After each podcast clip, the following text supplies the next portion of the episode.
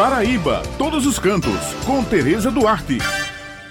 Bom dia, Beth. Bom dia, Raio e Maurício. Bom dia a todos os ouvintes que estão com a gente aqui no Jornal Estadual. Hoje, nosso passeio virtual será no turismo de descanso dentro de um estuário protegido por um avanço de terra que forma um pontal e um rio calmo, navegável, incrustado no mangue. Isso mesmo, pessoal Assim é o ambiente natural da Barra de Mamanguape, localizada no encontro do rio Mamanguape com o mar, no litoral norte da Paraíba. Lugar que, além de preservar sua beleza natural, também conta com a rica biodiversidade na área de proteção ambiental e, por isso, possui o projeto Vivo Peixe Boi Marinho, uma área de proteção ao mamífero aquático.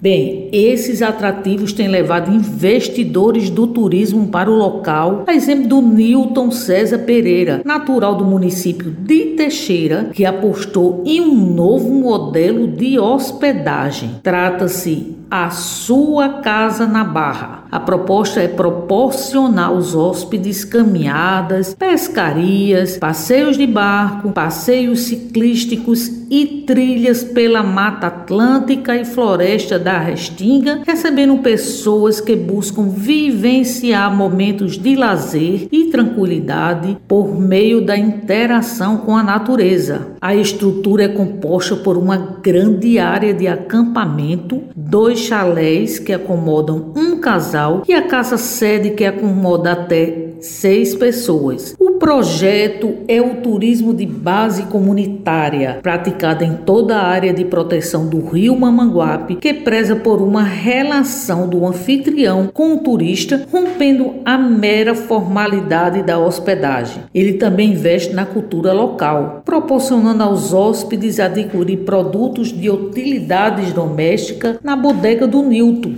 construção simples que lembra as pitorescas bodegas existentes existente nas cidades do interior nordestino, como a Barra de Mamanguape não dispõe das grandes redes de supermercados, aí surgiu a ideia de oferecer aos turistas uma opção para aquisição de pequenas coisas, por exemplo, uma cerveja, uma cachaça, uma cachaça de caju caseira feita por eles mesmos, vinhos brasileiros, chilenos, argentinos, caldinho de marisco, cocada e também uma deliciosa pizza com massa caseira feita no forro de lenha. A área do camping comporta mais de 50 pessoas e tem à disposição do hóspede um Wi-Fi, área sombreada, pontos elétricos, banheiro masculino e feminino, cozinha completa com fogão, geladeira, panelas, talheres, pratos, entre outros utensílios, né? Barraca para aqueles que não dispõem da sua também está lá à disposição. Além da hospedagem, eles também oferecem passeios, trilhas e banhos nas piscinas naturais da Barra de Mamanguape. Newton também investe na cultura e mantém um calendário anual com diversas atividades na sua casa na Barra. O calendário da programação anual conta com o Cine Barra, que é realizado durante a Semana Santa, Festival de